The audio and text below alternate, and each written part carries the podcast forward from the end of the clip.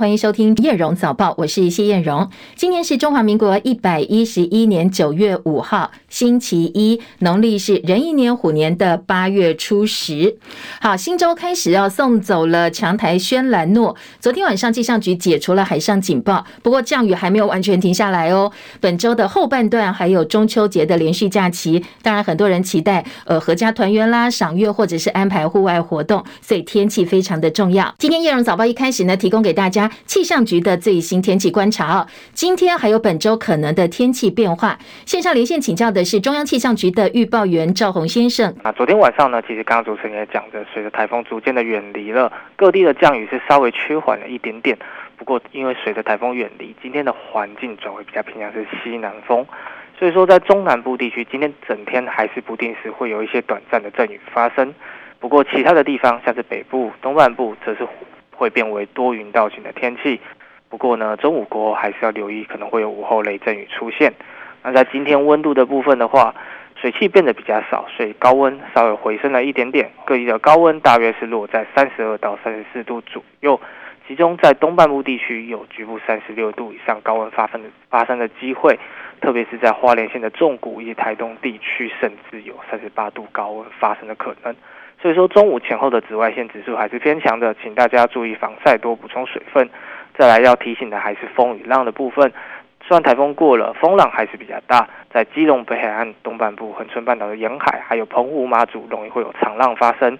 另外，在基隆北海岸北部、东南部的沿海空旷地区以及恒春半岛，还是会有强阵风出现，也请大家避免海前往海边活动。那在未来一周的到。意外未来一周天气的话，其实，在礼拜三之前呢，水汽都还是比较偏多的，各地降几率都还是偏高。其中在山区，除了容易下雨之外呢，雨势也会比较明显一点点。实际上，要等到礼拜四之后呢，会。整体的雨势才会稍微缓和了一些，不过到了中秋连假的最后几天呢，因为在台湾东方外海是一个大低压带，所以说天气的变化跟大低压带的远近有很大的关系，所以变化还是比较大的，所以请大家还是要多留意最新的天气资讯。请教赵宏先生，我看另外有其他的气象专家说，哎，中秋连假要观察有没有台风来哦，目前的天气系统有这样的可能性吗？刚刚也提到，在台湾东方外海是一个大低压带，不过在整个大低压带里面本来就会。有一些热带系统在里面消消长长，不过以最新的资料来看的话，其实发展成台风机会还是比较低的。大家可以放心一点点啊！谢谢赵宏先生提醒，提供给大家参考哦。发展成为台风的几率没有这么高，但是呢，可能下雨啦，或者是其他天气变化。等到本周的中后半段，我们再来请教气象局最新的观察。至于强台轩兰诺远离台湾之后呢，它是朝北走，直扑朝鲜半岛。现在观察可能会成为史上轻寒最强的台风，所以南韩当局已经严阵以待了。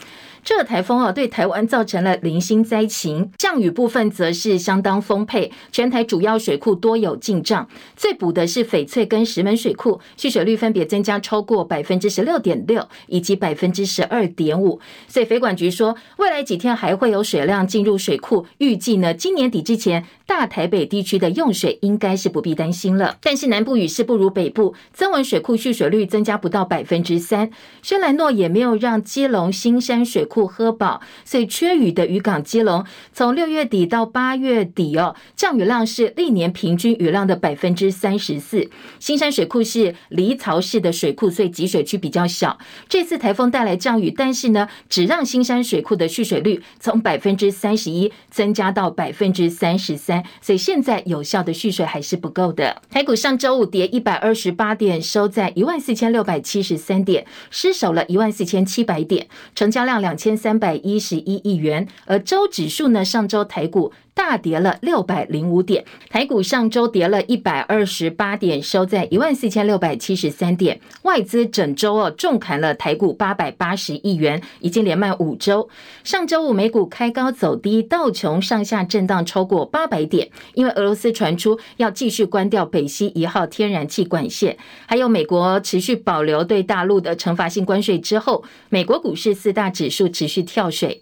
法人说美股没有办法反弹，对今天台股。开盘恐怕会有压力，特别是外资热钱还在汇出，电子全指股跟金融股相对是比较不利的。未来一周除了五号美股休市，主要大事还包括苹果要发布新的 iPhone，联准会要公布褐皮书，还有国内是中秋节连续假期哦，所以台北股市的变数还不少。联准会鹰派升息带动国际美元飙上二十年来新高，台币汇率上周五贬值了五点七分，收在三十点五八八兑换一美元，这是近三年来的新低。其实台币汇率今年已经写下三个新纪录。首先呢，台币今年走势先强后弱，年初最高是二十七点六零七，近二十五年来的高点。不过上周五的汇价跌到三十点五八八，近三年来新低，所以全年的高低价差扩大到二点九八一块钱，这是二零一零年到现在十三年来最大的价差。中国大陆无人机最近非常频繁地进入金门上空，国军是以干扰枪射击反制。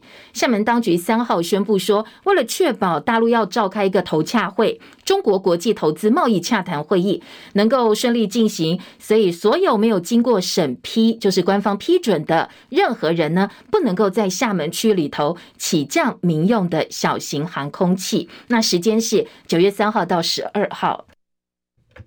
有福建官员透露说，这次宣布是厦门官方第一次下达厦门赴金门的无人机禁飞令。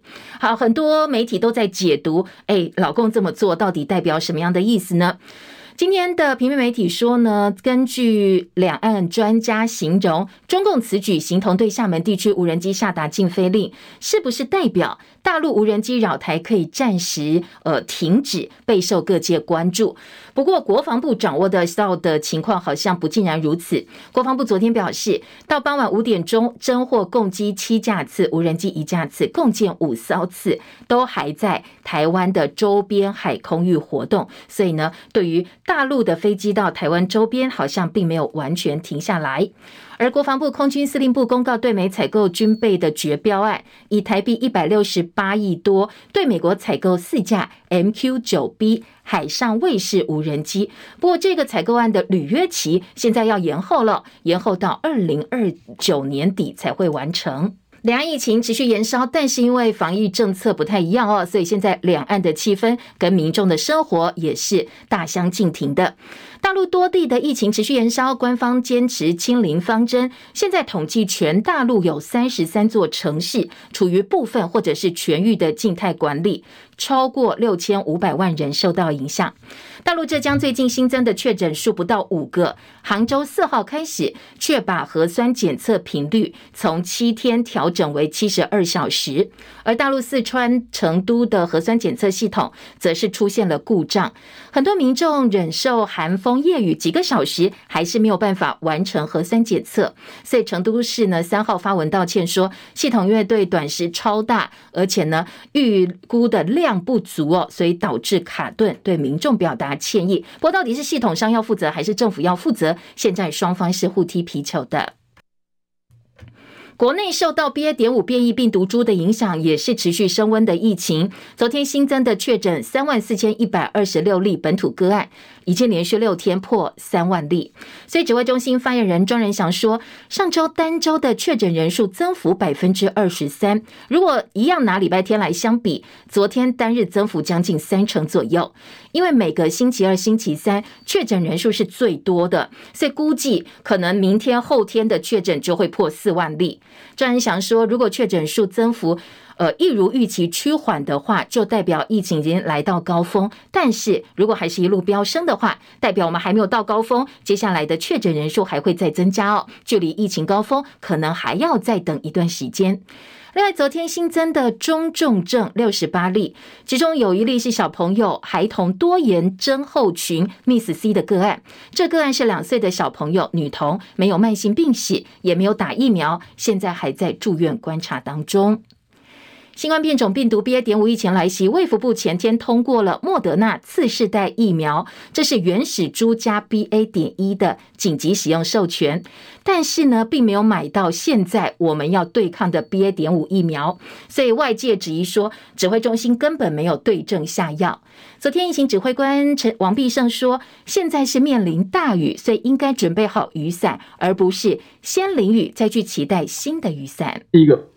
我们没有否定 BA. 点五呃双价疫苗的效果，只是现在的证据还没有办法确认它的这个效果。第二个，我们已经知道这个 BA. 点一的这个双价疫苗，它的效果不错，而且安全性也够，对 BA. 点四、BA. 点五也有效，而且很清楚，近期应该可以购买得到，会进货。我们现在已经开始下雨，好，或者是即将面临一场大雨，那我们应该用我们准备好的雨伞。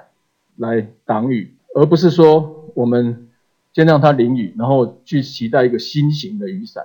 资深媒体人赵少康则犀利提问说：“指挥中心要拿出数据跟国人清楚说明，打抗 BA. 点一疫苗的确实效果到底如何？真的能够抵抗 BA. 点五吗？那什么时候我们可以买得到抗 BA. 点五的疫苗呢？”你为什么买买买 BA one 是针对 BA 五哦？然后你你现在 BA one 到底对 BA 五防治效果有多少？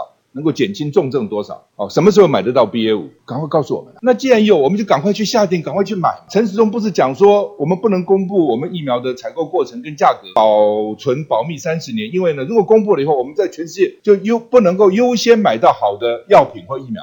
那照陈时中的逻辑，那我们不是应该有最优先买到最好的疫苗、最好的药品吗？那赶快去买呀！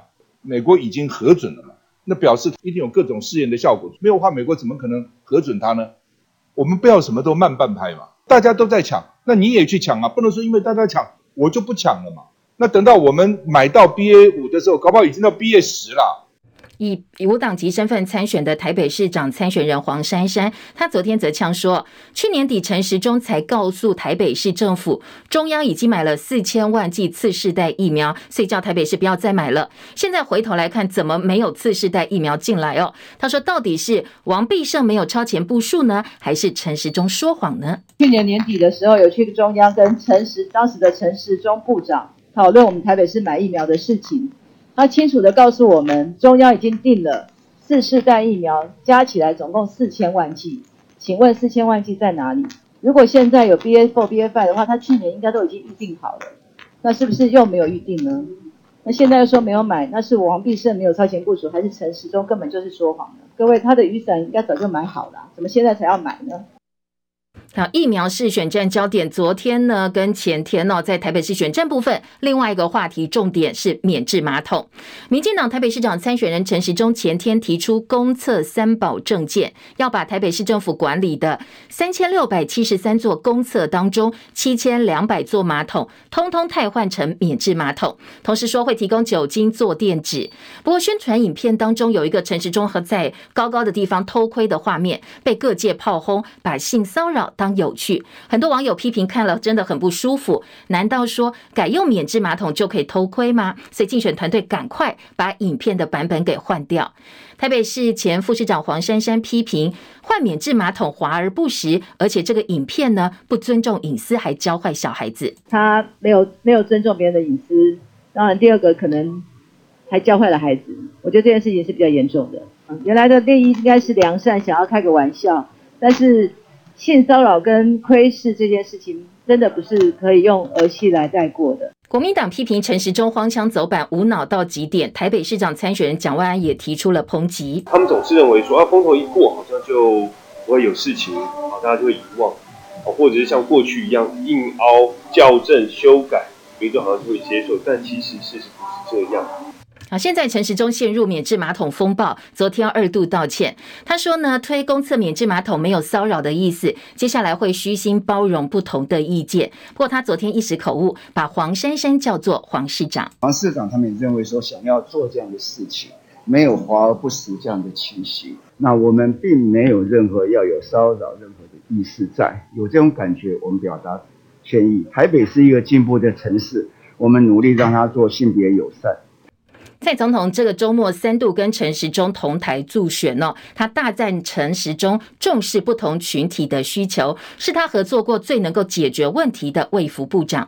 国民党则抨击蔡英文总统选择相信抄袭，现在又对偷窥默不吭声，说难道这是民进党是蔡总统要给国人的台湾价值吗？另外，国民党前台北市议员罗志强，他一号搭机到美国，展开为期一个月的美国巡回演讲。罗志强上周宣布，他郑重考虑要选总统。今天清晨台北时间大概四点多，他开了一场说明会。他说呢，要开始收集民众对他参选总统意见。接下来是总统听见一百天活动，在一百天听完大家意见之后，他会做出最后决定。总统听见一百天，有时候给自己一百天的时间。我想要听听大家的意见。第一个听见就是听听大家觉得罗志强该不该参选总统。但第二个听见，我觉得比第一个听见还要重要。听的是大家觉得台湾需要什么。第三个听见，我想要听听大家来谈谈，怎么样促进所谓的在野力量的整合。我讲的不是国民党，因为在野力量整合，你才有可能促成政党轮替。而我认为，台湾现在目前的情势，政党轮替。已经是非常迫切的事。罗志祥说，他如果当选总统的话，会修复两岸的九二共识，因为九二共识已经受到民进党跟共产党的双重伤害。九二共识在台湾的原始含义是一个中国各自表述，还有所谓的创造性模糊，处理两岸关系当中经济文化交流等比较软的议题。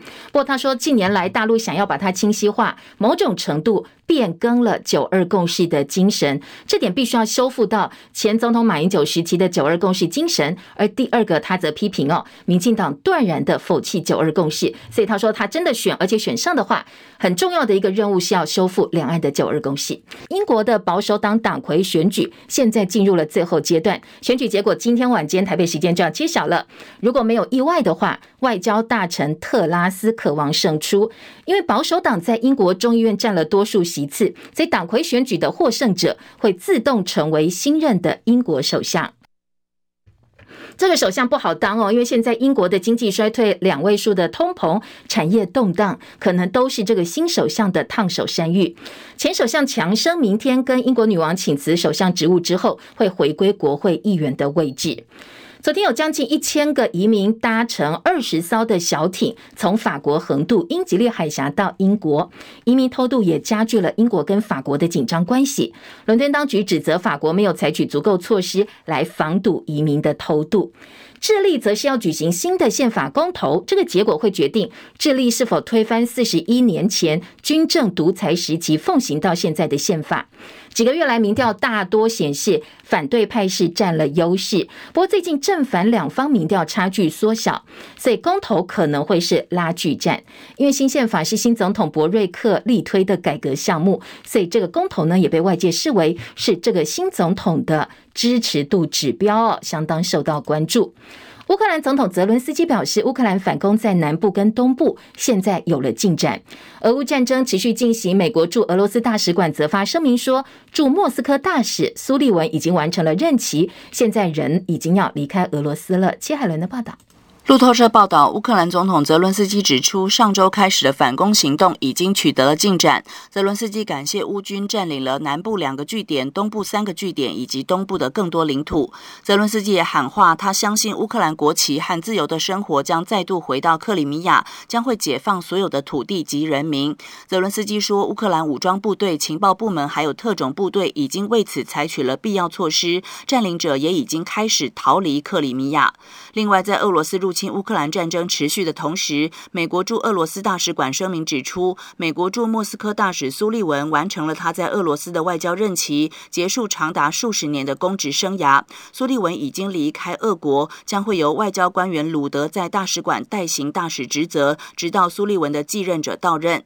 苏利文现年六十二岁，他在二零一九年十二月被任命为美国驻莫斯科大使。记者戚海伦报道。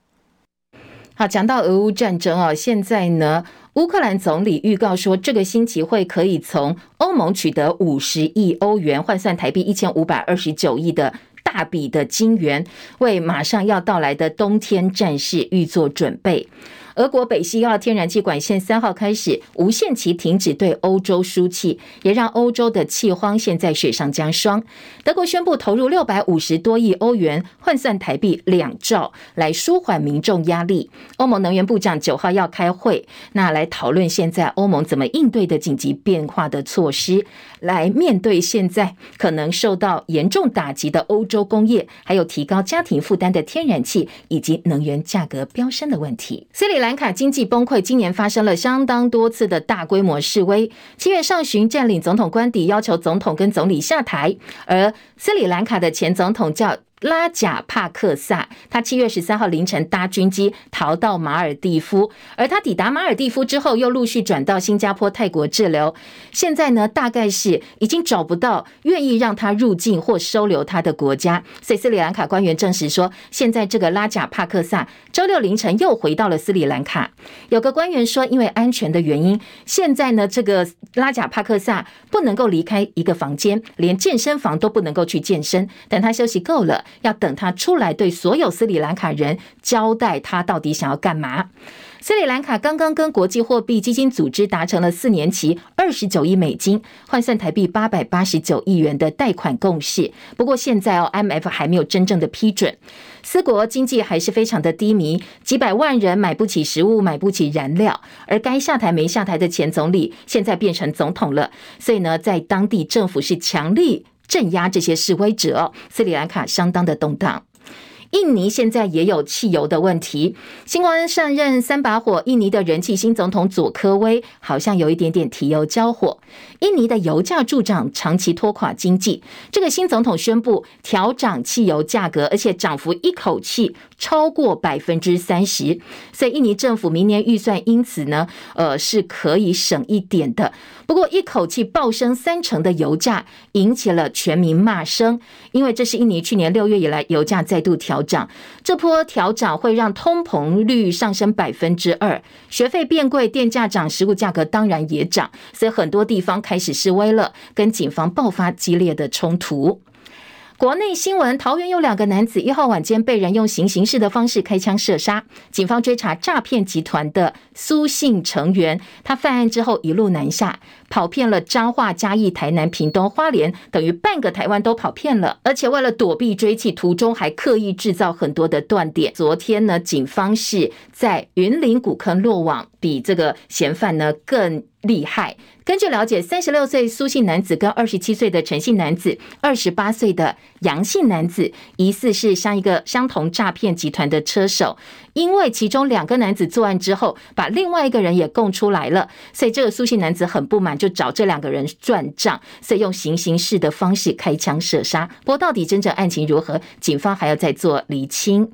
台北车站前有个台大补习班，它已经设超过五十年了。这个补习班的广告词其实大家是耳熟能详，说要上台大，先进台大。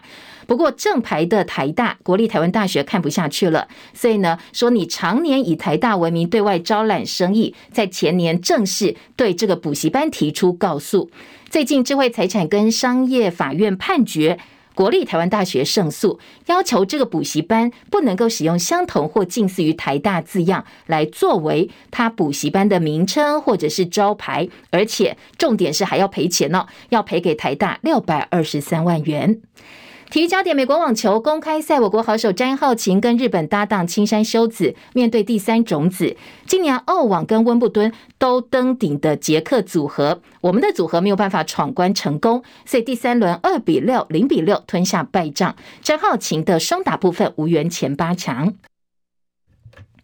世界羽联超级七五零等级日本公开赛，我们的一哥周天成昨天迎战地主选手西本拳太。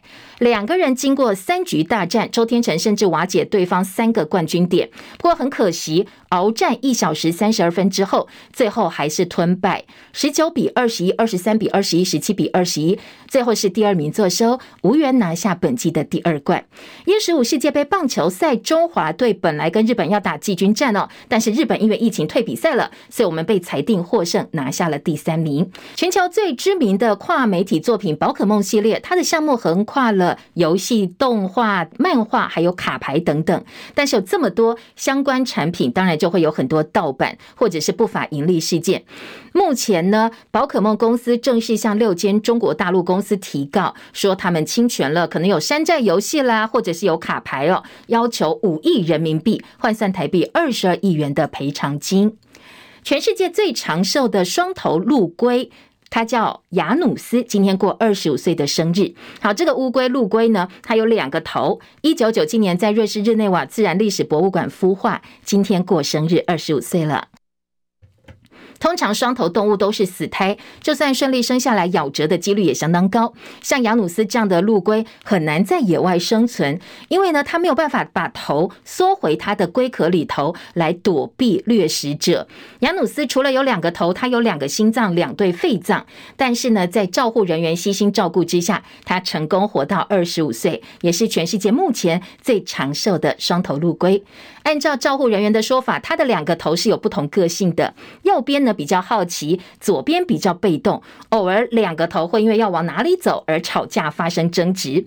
现在呢，管方人员持续喂雅努斯吃一些有机沙拉，还会用绿茶跟洋甘菊让它泡澡，同时让它定期的散步，保持它的活动量，而这可能也是它长寿的原因。中广早报新闻。来关心今天早报头版内页的新闻重点，头版头条、中时联合今天都关心的是。大陆厦门下令无人机在这段时间内禁飞，因为他们要开一个投资洽谈会，希望确保这个洽谈会顺利进行。两个报纸哦，中时联合都用头版头条大标题来做报道。不过大家希望说，哎，这样子是不是可以让我们金门的驻军稍微喘一口气？联合报今天头版头条告诉你，还是不要掉以轻心哦，因为昨天呢又侦获一架无人机。除了传统的呃基建之外，无人机还是来了。今天在中时联合都有报道，自由时报头版头条则是呃来批张善政，国民党提名的桃园市长参选人张善政，说他的呃相关的研究报告不但先前被指抄农委会的报告，今天自由时报头版头条说他也抄 NCC 的报告。不过当然张善政的部分觉得这个是呃污水或者是泼泥巴大战，他问心无愧，坦荡荡。另外，自由今年还有公布最新民调，台北市长的民调。呃，自由时报做出来的数字，陈时中领先百分之三十点一三，而蒋万安排第二，他的支持率是百分之二十二点九二，黄珊珊百分之二十点五二。这个数字跟我们上周看到其他媒体或民调机构做出来的有一点点不一样哦。上周呢，看到或听到的是蒋万安领先黄珊珊第二，陈时中排在后面，但是自由时报说没有，现在陈时中上来了，三强鼎立，三脚督的局面底定。当然，嗯，大家做判断哦。自由时报提供的民调，民调的呃这这个内容跟你问问题的方式，或者是问卷设计的方向，其实是非常非常有关系的。中时今天头版二题说，陈时中现在呢是深陷马桶门风暴，而且在整个影片当中的偷窥，还有到底尊不尊重女性，这是今天中时联合呃质疑的地方。财经报纸《工商时报》今天告诉大家。九月二十二号，我们的央行要开会，可能会宣布升息半码。在内页当中呢，台币现在呃可能创下二十五年来新高之后，台币走势，经济日报在内页二版做了整个版面的报道。那经济头版头是告诉你，金圆代工的砍单风暴，它的影响到底会有多大？好，今天早报呢，在中时头版下半版面还有美国 FBI 搜索前总统川普的宅邸之后，现在前后。任总统已经开始提前为二零二四年的总统选举做准备了，开打了。因为拜登大骂川普是极端主义，川普则回呛拜登是全民公敌。今天在中时把这个外电提版到头版头条。当然，美国距离十一月期中选举还剩两个月的时间，这一次拜登跟川普针锋相对，捉对厮杀。除了提前为二零二四总统大选呢双方校正之外，当然会不会牵动接下来的其中选举？中国时报引用外电的报道说会，而且大家都在观察哦。还有最新华尔街的民调说，到底民主党的这个候选人呢，可能支持度是略高于共和党的候选人的。好，这是美国的选情部分，也提供给大家参考。今天中国时报说。在对岸办活动的前提之下，明令九月十二号前没有经经过审批，不能够起降，侵扰金马渴望暂缓。但是联合报呢，今天又一个问号来质疑说，诶，难道无人机侵扰金门占先吗？但是呢，下面直接就说了，我们昨天还是侦获了一架无人机，说呢，厦门首季禁飞令十天，中共军演之后，无人机侵扰金门的状况，从八月四号到六号，一路到九月来哦，呃。今天在联合报的头版用图片的方式来告诉诉大家，最近无人机侵扰金门的频率到底有多高。而中国时报则说，在总统下令采强力措施反制无人机之后，我们涉及落了对岸的无人机。台海敏感时机，厦门通令引发联想，引发什么样的联想呢？今天的中国时报。在二版说，除了开枪反制之外，我们还要降温，以与呃以防两岸擦枪走火。当然，对岸也是这样想的。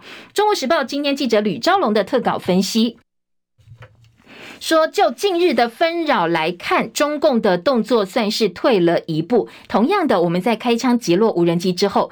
因应反制作为上，也可以从战术的层面来思考战略层面的因应方式。两岸这一波无人机遭遇战，应该互相节制降温。老共已经先走，呃，先示好了，释出善意了。那我们自己的作为是不是也要稍微调整一下？毕竟擦枪走火对大家都不是好事哦。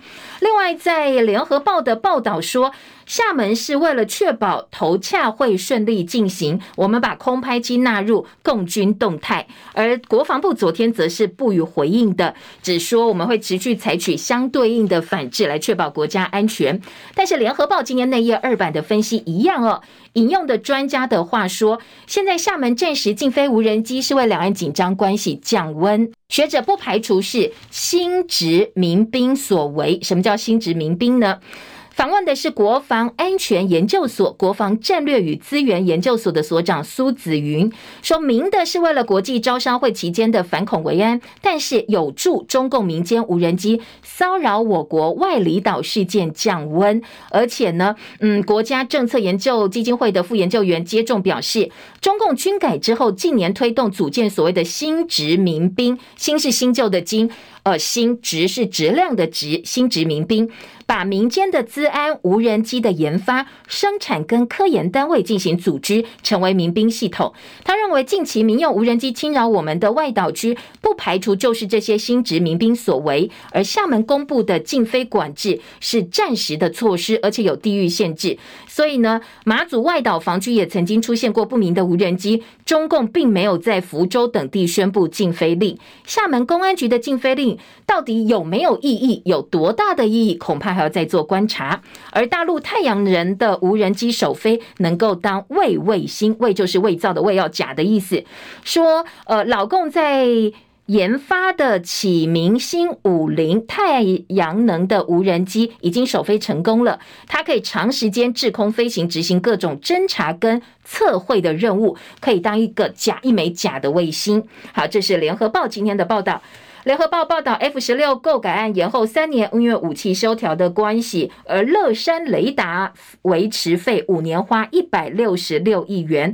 数位部推技术研发补助计划，希望拼国防资安国产化。这是联合报。今年二版其他几个标题内容，而在自由时报呢，也报道为了提升后备军力，明年编了二十六亿元来买军备，一年采购完毕，希望满足后年扩编之后备旅装备的需要，包括中型的破炮以及榴弹机枪等等。好，这是。呃，我们在军购部分呢，预算哦，自由时报的报道，明年替代役的薪级预算砍半，因为常备役变多，替代役减少的关系。自由时报的配稿。而中国时报今天的二版版头说，海马是不做源头打击，提供跨区支援，射程远，可以藏匿在山地或城市。所以我们的陆军买了十八套，增买十八套，用火力精准。摧毁以及瘫痪想要登陆的敌军。好，这是美国对台军售，我们的自走炮军购生变，陆军已经撤案了。我们改买什么呢？改买十八套海马式多管火箭系统，加上先前买的十一套，所以合计起来，陆军有二十九套。而根据国防预算书，这一项装备是要跨区增援之用，而不是外界猜测的源头打击。海上卫士无人机，美国延后到二零二九年交机。好，这是中国时报今天的二版报道。再来听的是呃政治焦点了。今天早报自由时报的政治话题以及选战焦点放在头版头条、头版二题来做报道。自由头版头说。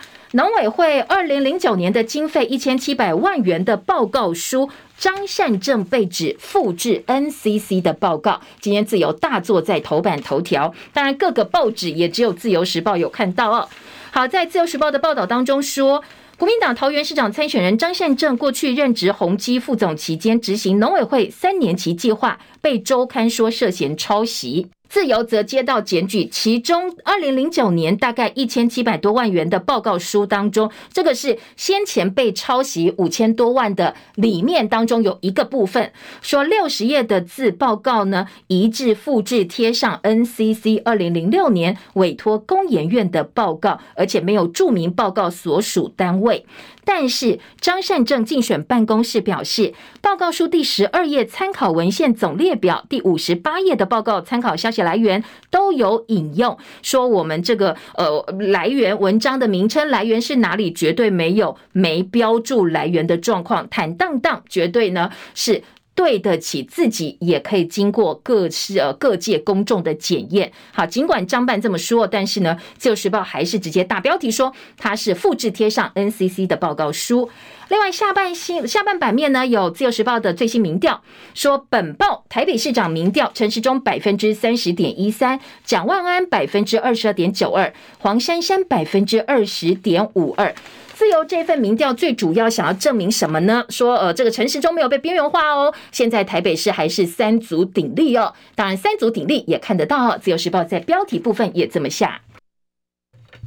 内页新闻的二版，呃，自由说，本报民调上一次投柯文哲三成一，现在转挺陈时中了，只有三成六支持柯文哲主义的黄珊珊，另外一成三转向支持蒋万安，还有两成的选民意向没有决定，这可能是最后决定胜败的关键。好，这是今天在自由时报的报道。自由时报另外强调的是，二十到二十九岁的民众最挺黄珊珊，五十岁以上呢最挺陈时中，提供大家参考。另外。自由下半版面还说，台风擦边过，水库进补，北台湾年底不会再缺水了。但是基隆的新山水库是离槽式的水库，所以蓄水率并没有提升。自由时报今天头版有这些新闻呢。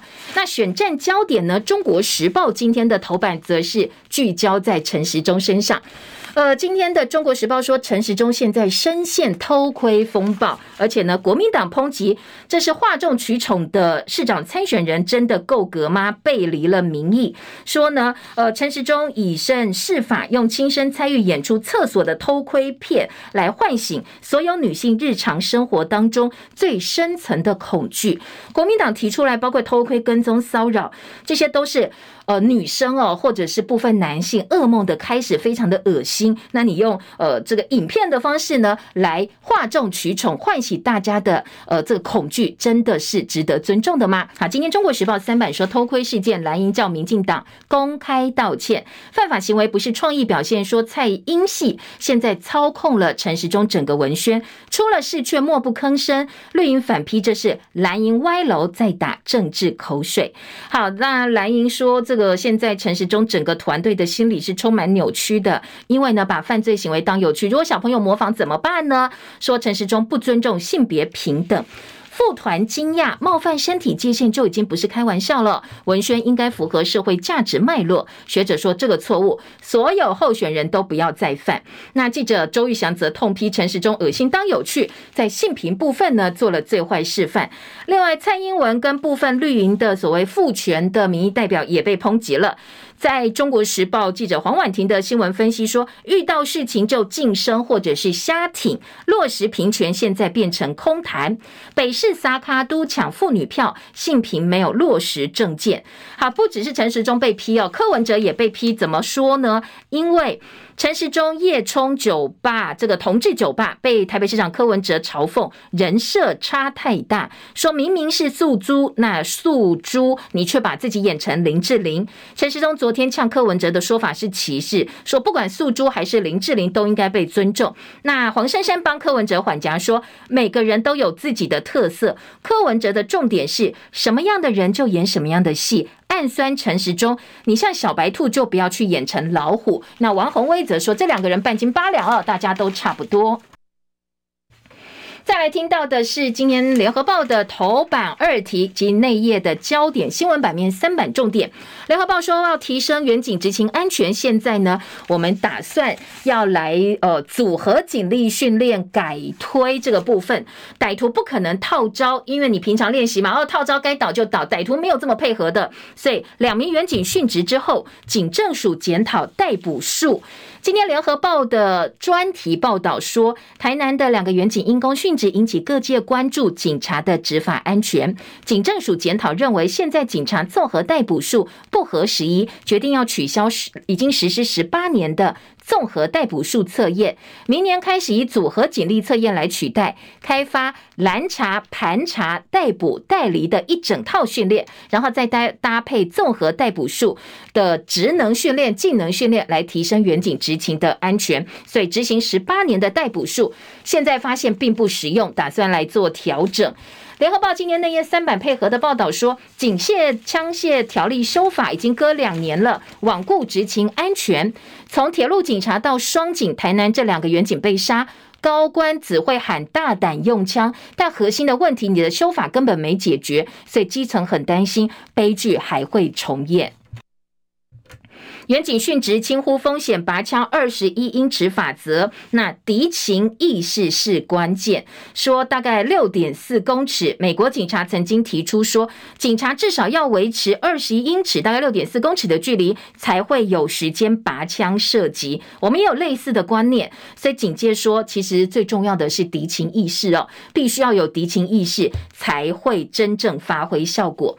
而电击枪的使用次数三年只有个位数，通通放在派出所，所以缓不济急。好，联合报今天来关心员警执勤安全，而台南双警殉职今天公祭，总统发褒扬令。另外，自由时报说，嗯，今天有告别式，结果昨天有一个蛮灵异的状况，呃，阴间执法首次首次到阳间执法机构办事。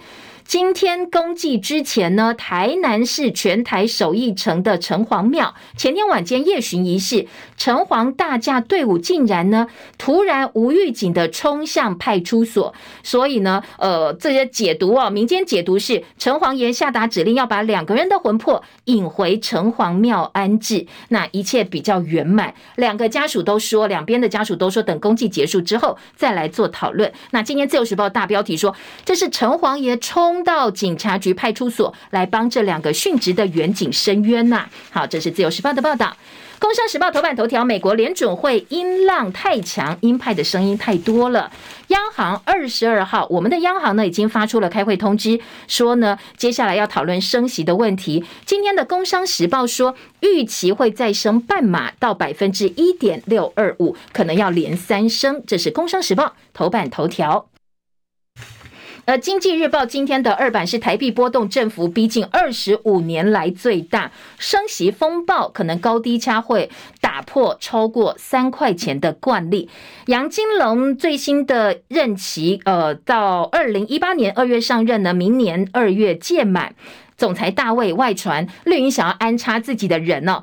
今天在经济日报说，他要连任有三个挑战：全球的通膨，台湾很难置身事外；联准会的疯狂加息加缩表，那最后则是美元时代可能新兴市场会有债务危机，这些都是呃杨金龙想要连任可能要面对的问题。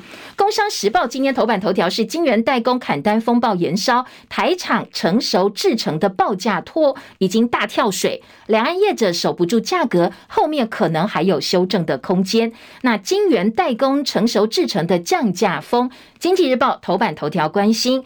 下半版面台股资金动能新增加七百亿元，内页新闻还预告说，呃，这个台股接下来蓄力反攻，要观察的是瑞信论坛开炮以及苹果的发表会。苹果发表会八号就要登场了。股债走空，八家金控明年可能没有办法配息，全年配息下探九年来新低。但是呢，专家说长线布局现在反而是金控股的买点。当然，大家看法不一样，说法不一样，提供给您参考。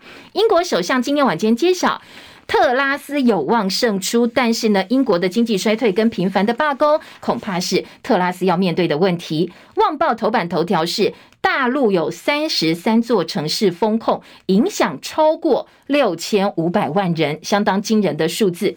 大陆二十大马上就要到了，北京的防疫变得更加紧缩。联合报今天两岸新闻版面有来分析中共二十大前夕的美中台新局。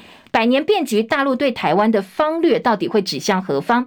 记者的分析跟专题报道，和平统一的范围变得更加的广泛，包括军演、各种武力威慑，都是所谓和平统一进程的一部分。而且第三白皮书呢，比预期来得更早。好，这是联合报专家的分析。